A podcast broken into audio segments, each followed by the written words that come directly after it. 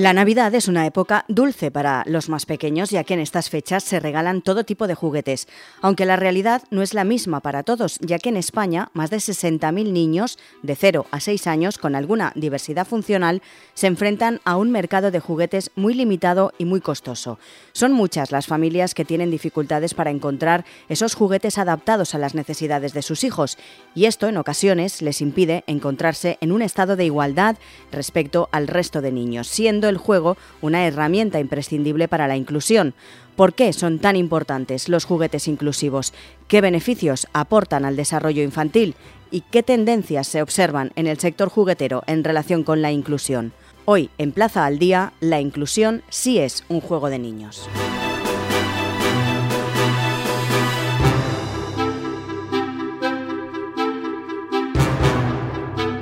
Saludamos a Pablo Busó, es el coordinador del área de investigación infantil y pedagogía de AIJU, el Instituto Tecnológico de Productos Infantiles y Ocio. Señor Busó, muy buenas. Hola, ¿qué tal? Eh, vamos a hablar en principio de qué son esos juguetes inclusivos, ¿por qué son tan importantes? Pues los juguetes inclusivos se basan principalmente en el diseño para el juego universal, lo que quiere decir es que cualquier tipo de juguete, en la medida de lo posible, debería ser accesible o podrían jugar con él eh, los niños con cualquier tipo, con diferentes capacidades, es decir, ya tengan, puedan tener discapacidad auditiva, visual, motora o intelectual. Esto no es únicamente importante para los niños con ese tipo de discapacidades, sino que también es, muy interesante para, todos los niños, y todas las niñas y todos los niños, porque de esta manera lo que se favorece es un juego integral y eso enriquece a nivel personal a todos los niños y niñas. ¿Desde cuándo aproximadamente podemos encontrar en el mercado este tipo de, juguetes inclusivos? Pues desde hace muchísimo tiempo lo que se trabajaban eh, principalmente eh, al principio eran, se cogían juguetes y pues por, desde distintos organismos y organizaciones se iban haciendo pequeñas adaptaciones para que pudiesen ser jugados por todo tipo de niños y de niñas. Y sí que nosotros ya eh, hicimos un proyecto europeo eh, que se llama el TUET, eh, donde nos dimos eh, cuenta que, las empresas sí que tenían ese interés de desarrollar juguetes que pudiesen ser inclusivos, pero no tenían, no sabían muy bien cómo. Entonces lo que nosotros hicimos fue hacer una revisión bibliográfica de, a nivel de, literatura científica y contactamos con distintos expertos. Y entonces analizamos las diferentes categorías y desarrollamos unas pautas de diseño que se pudiesen aplicar para los niños y niñas con discapacidad auditiva, visual y, motora, y queda pendiente la intelectual. Luego, aparte de todo esto, nosotros también colaboramos, eh, tenemos un proyecto porque para nosotros es el más importante a nivel de repercusión social y participación de empresas, se llama la guía de AIJU, y en esta todas las empresas nos, eh, nos facilitan todas sus novedades año a año.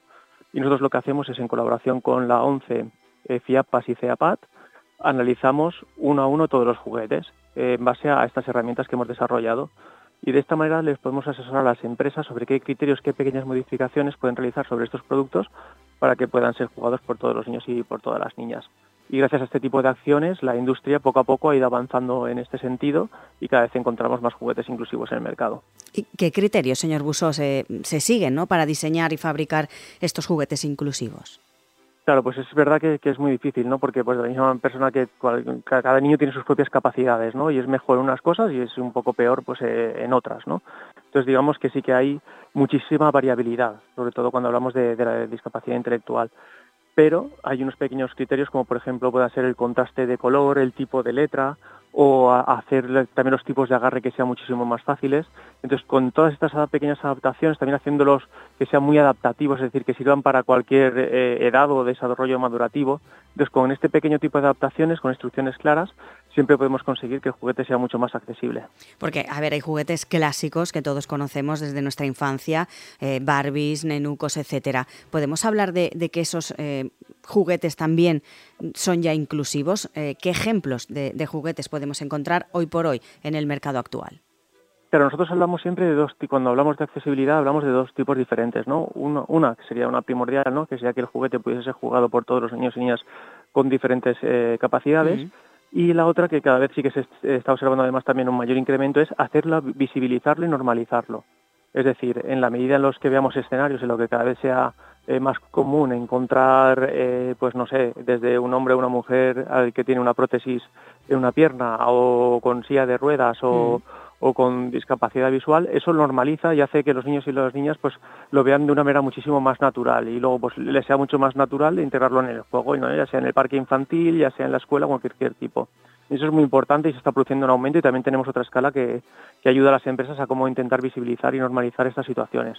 Y luego, por otra parte, lo que vemos son cómo hacerlo más, más accesibles y entonces estas guías ayudan a las empresas a que cada vez podrán producir eh, mayores tipos, mayores productos con estas características. Sí, porque podemos hablar ya, por ejemplo, que se pueden comprar eh, pues la Barbie con síndrome de Down o el Nenuco, por ejemplo, con implante coclear, que eso llama bastante la atención, o una Barbie en silla de ruedas, o también piezas incluso de Lego en lenguaje braille, ¿no? Esos son los que podemos adquirir eh, hoy en día en el mercado si hay un dominó con tipo de braille para hacerlo todo más, pues eso que empiezan a aprender el abecedario de una manera muy sencilla a través del juego, donde se afianzan mejor los conocimientos. Tenemos eso tanto eh, muñecas con eh, bebé con implante conclear y todo esto lo que hace es eso visibilizar por una parte, es para que los niños y las niñas jueguen de una manera muy desde edades muy tempranas, de una manera muy natural con, con este tipo de diversidades y lo naturalicen en su juego. Por ejemplo, eh, no sé si es habitual también que estos juguetes se incluyan en los Em, catálogos ¿no? de, regalos y de, y de, diferentes tiendas o, grandes almacenes. ¿Es ya habitual incorporarlos ahí? Sí, sí, sí, sí que veíamos, es verdad que hace muchísimo, pues hablamos ya de décadas, ¿no? Como que parecía que todo el tema de visibilizar y los juguetes accesibles estaban más destinados al canal educativo, ¿no? A pequeños canales de distribución, mm. pero ya vemos como marcas como pueda ser, pues eso como estás hablando tú ahora, famosa o como pueda ser Miniland, están tratando este tema y, y podemos encontrar juguetes de todo tipo eh, o marcas también como Mattel o como Hasbro, ¿no? que son multinacionales y, lo podemos encontrar en cualquier tipo de, juguetería. ¿no? Hemos hablado de, qué son y, cómo son estos juguetes, pero ¿qué beneficios aportan sobre todo al desarrollo infantil? Bueno, pues principalmente que hace que normalicemos la, una situación y que estas personas puedan ser muchísimo más felices y luego a nivel eh, del, del, resto de niños digamos que pues, pues, van a ser mucho mejores personas no van a ser vamos a mejorar como sociedad y eso va a ser beneficioso para todos.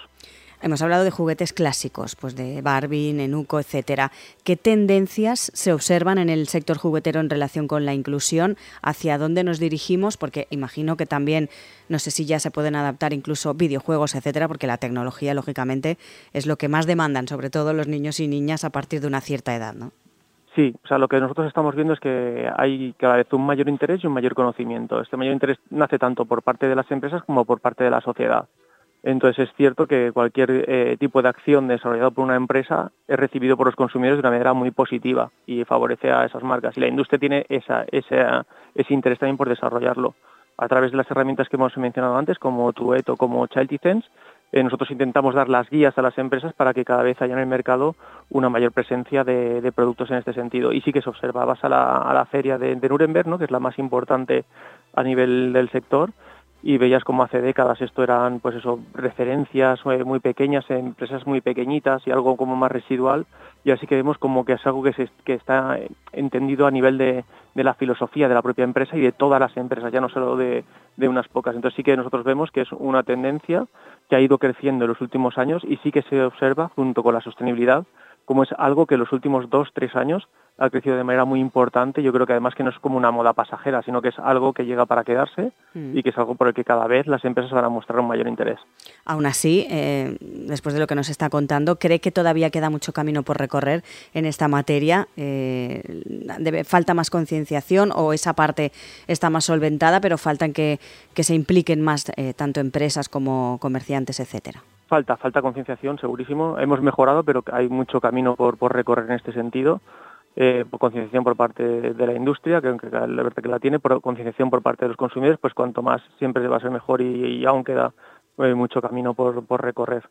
En, su materia, hemos dicho al principio que era el coordinador del área de investigación infantil y pedagogía del Instituto Tecnológico de Productos Infantiles y de Ocio. Eh, en estos momentos, ¿hacia dónde se dirigen sus investigaciones en este, en este campo? Pues nosotros lo que siempre intentamos es monitorizar, monitorizar el tiempo de juego en, la infancia, ver lo que está pasando. Y además lo que vemos es las consecuencias que puede tener a nivel de salud en el desarrollo de, los niños. Entonces sí que estamos viendo como estamos en una sociedad cada vez más sedentaria con un mm. exceso de, consumo de pantallas y un déficit del tiempo de juego.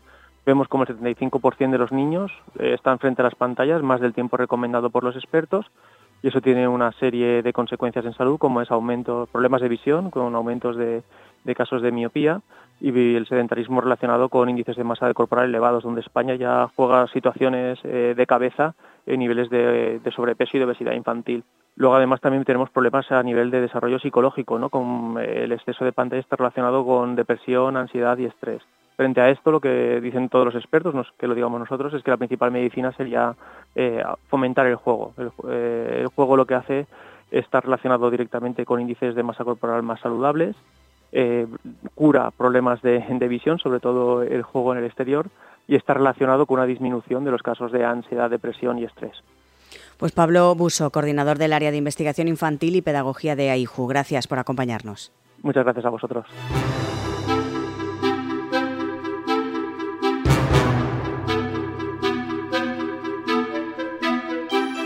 Saludamos a Luis Bañó, es el presidente de CERMI, Comunidad Valenciana, es el Comité de Entidades de Representantes de Personas con Discapacidad de la Comunidad. Señor Bañó, muy buenas. Hola, muy buenas. En primer lugar, eh, ustedes como representantes precisamente de las entidades eh, y de las personas con discapacidad en la comunidad valenciana, ¿qué les parecen este tipo de juguetes inclusivos? ¿Consideran que eran necesarios en la sociedad? Pues totalmente. Es decir, eh, para nosotros los juguetes inclusivos son más que simples juguetes, ¿no? Eh, son realmente eh, unas herramientas clave mm, en, la, pues en la construcción, y lo vamos a decir así, de un mundo mucho más comprensivo y aceptador de las diferencias, ¿no? Para nosotros estos, juguetes que están diseñados para ser accesibles y que se disfruten por, eh, por niños con varias capacidades y orígenes, realmente lo que estamos haciendo es fomentar un ambiente de juego pues eso, mucho más, mucho más inclusivo y por lo tanto eh, eh, explorar este mundo de los juguetes inclusivos realmente eh, vamos a ese a esa línea de, de, estar jugando un, pues un papel crucial realmente en el desarrollo integral de, todo, de todos los niños o las niñas. Y como te decía para nosotros y de hecho es así son herramientas que enseñan pues sobre la diversidad, pues la empatía y la aceptación desde una edad muy temprana, ¿no? Y hacer que los juguetes pues eso sean accesibles y, y que representen a diferentes realidades, estamos también enviando un mensaje, creemos que muy fuerte y poderoso a las generaciones futuras, ¿no? Que cada persona con sus singularidades es valiosa y merece ser incluida en todos los aspectos. De ahí la importancia, como dices tú, de, lo que son los juguetes inclusivos. Si nos eh, paramos a mirar en este caso las cifras, aunque las empresas jugueteras cada vez apuestan más por la inclusión, aún queda mucho camino por recorrer. En concreto, a un 36% de las familias con hijos con discapacidad todavía les resulta difícil encontrar juguetes adaptados. De 3.000 juguetes analizados en el mercado, tan solo el 5% eran accesibles para los tres tipos de discapacidad. Podemos hablar de discapacidad motora, visual y auditiva. Son datos de un estudio elaborado por AIJU. Eh, como decimos, las cifras están ahí, están encima de la mesa y efectivamente queda camino por recorrer. Sí, eh, dicho lo, pues la importancia que tienen en sí los, eh, los juguetes inclusivos en sí, queda mucho camino por recorrer aún realmente para que todo, todo este sistema pues de inclusión realmente a través de lo que son los juegos eh, llegue a estar a un nivel realmente aceptable en el mercado, ¿no? Y esto, pues lógicamente, mm, cuando estos juguetes se, eh, desde el punto de vista mismo de la propia accesibilidad, ¿no? Que se adaptan a, a las necesidades especiales, como visión limitada, movilidad reducida, etcétera, etcétera. También en el tema de la propia diversidad cultural, ¿no? donde la diversidad cultural de, estos juguetes refleja el mundo real, muñecas y figuras que representan eh, diferentes etnias o culturas. Eh, lógicamente hay que eh, incoar realmente pues a, los propios empresarios también del sector juguetero a que, a que conformen y realicen mucho más lo que significaría estos juguetes inclusivos y luego a las propias familias también, ¿no? a, familias ya no solo con padres, por ejemplo, con niños con discapacidad, eh, sino padres sin niños con discapacidad también para que hagan ver a sus hijos lo que es la diversidad, lo que es la, como decía antes, eh, desafiar esos estereotipos y prejuicios muchas veces eh, que, aún existen en la, en la sociedad gracias a esa educación y sensibilización hacia o con, mejor dicho, los juguetes inclusivos. Es una realidad, pues las cosas cambian, evolucionan y por suerte en este sector y en este ámbito también están cambiando y eso también favorece sobre todo esa inclusión a, los niños y niñas que tengan algún problema. Lógicamente eso también hace que los otros niños que no tienen ningún tipo de problemas pues los incluyan y sean más participativos también en, a la hora de jugar, ¿no? Puedan participar todos. Eh, totalmente, es decir, aquí hay una cosa muy importante que tenemos que tener en cuenta en en lo que es el juguete inclusivo, que hay una gran interrelación con lo que es la educación inclusiva. Es decir, la interrelación entre juguetes inclusivos y la propia educación inclusiva es fundamental. Los juguetes inclusivos, eh, como estamos diciendo, actúan como esas herramientas educativas prácticas que complementan los principios de la educación inclusiva. En un entorno educativo, pues estos juguetes lógicamente están ayudando a los niños, como te decía antes, a aprender sobre la diversidad y la inclusión, pero de manera tangible y divertida, ¿no? Por lo tanto, estamos permitiendo que los niños con y sin discapacidad jueguen y aprenden, aprendan realmente juntos y fomenten ese ambiente de comprensión y de, y de, y de aceptación mutua. Además, eh, los juguetes inclusivos pueden ser usados también para enseñar habilidades sociales y, y, también emocionales, así como para aceptar, pues lógicamente, las lecciones eh, a diversas necesidades de aprendizaje, alineándose realmente con los objetivos de una educación inclusiva que busca atender y respetar las diferencias individuales de cada niño. Por lo tanto, date cuenta tú, esa interrelación también en la propia educación inclusiva, en esa educación y sensibilización, en ese desarrollo social y emocional, ¿no? Con, los juguetes que, eh, que representan una variedad de habilidades, de capacidades, de, de orígenes, ¿no? Pues esto es crucial para el desarrollo también de esas relaciones saludables y respetuosas en su vida, eh, eh, en su vida futura.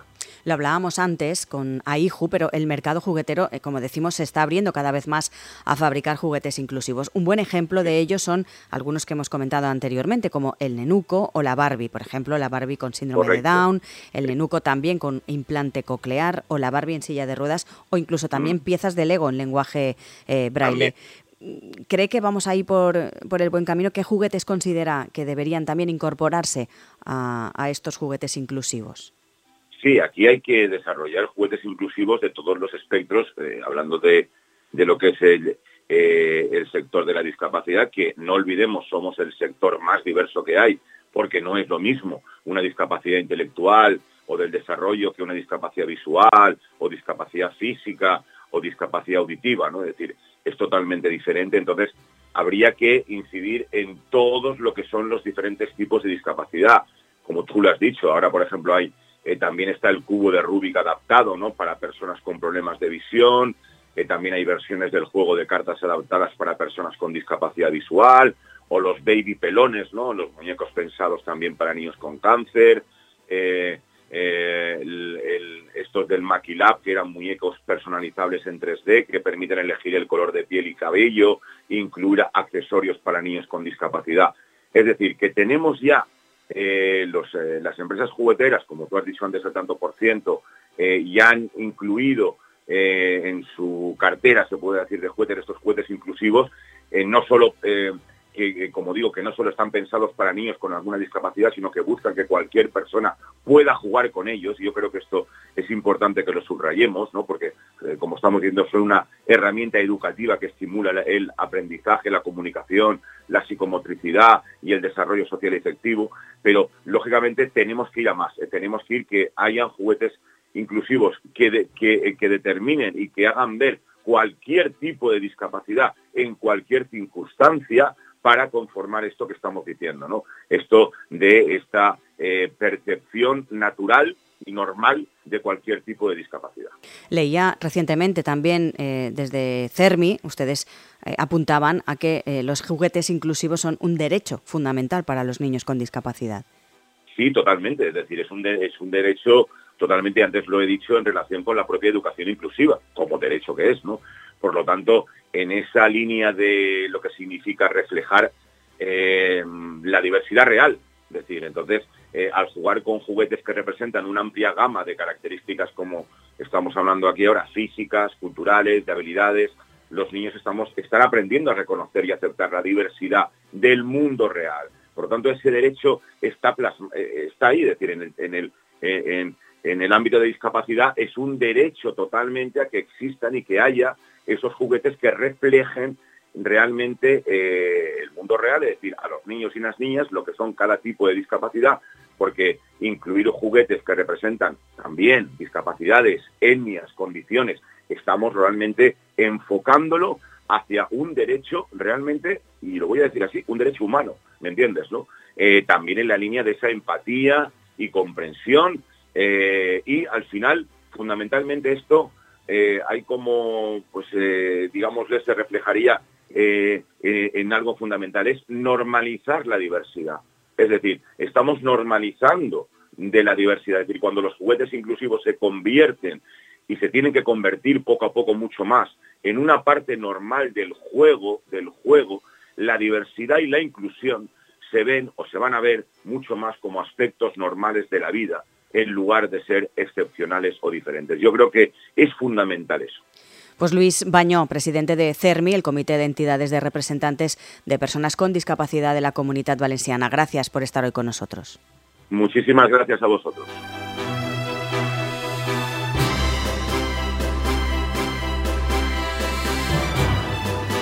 El mercado juguetero se está abriendo cada vez más a fabricar juguetes inclusivos. Un buen ejemplo de ello son algunos de los que ya hemos comentado, como la Barbie con síndrome de Down, el Nenuco también con implante coclear, o la Barbie en silla de ruedas, o piezas de Lego en lenguaje braille. Los fabricantes, como ven, también los distribuidores, los comerciantes, los consumidores, son cada vez más sensibles y responsables con este tema. Los juguetes inclusivos han dejado de ser una excepción o una novedad para convertirse en una norma o en una necesidad. Plaza al Día es el daily de todas las cabeceras del Grupo Plaza. Lo pueden escuchar en las principales plataformas de podcast a las que pueden suscribirse y enviarnos sus comentarios. También pueden entrar en plazaldía.es, allí también pueden encontrar todos nuestros contenidos y realizar cualquier suscripción.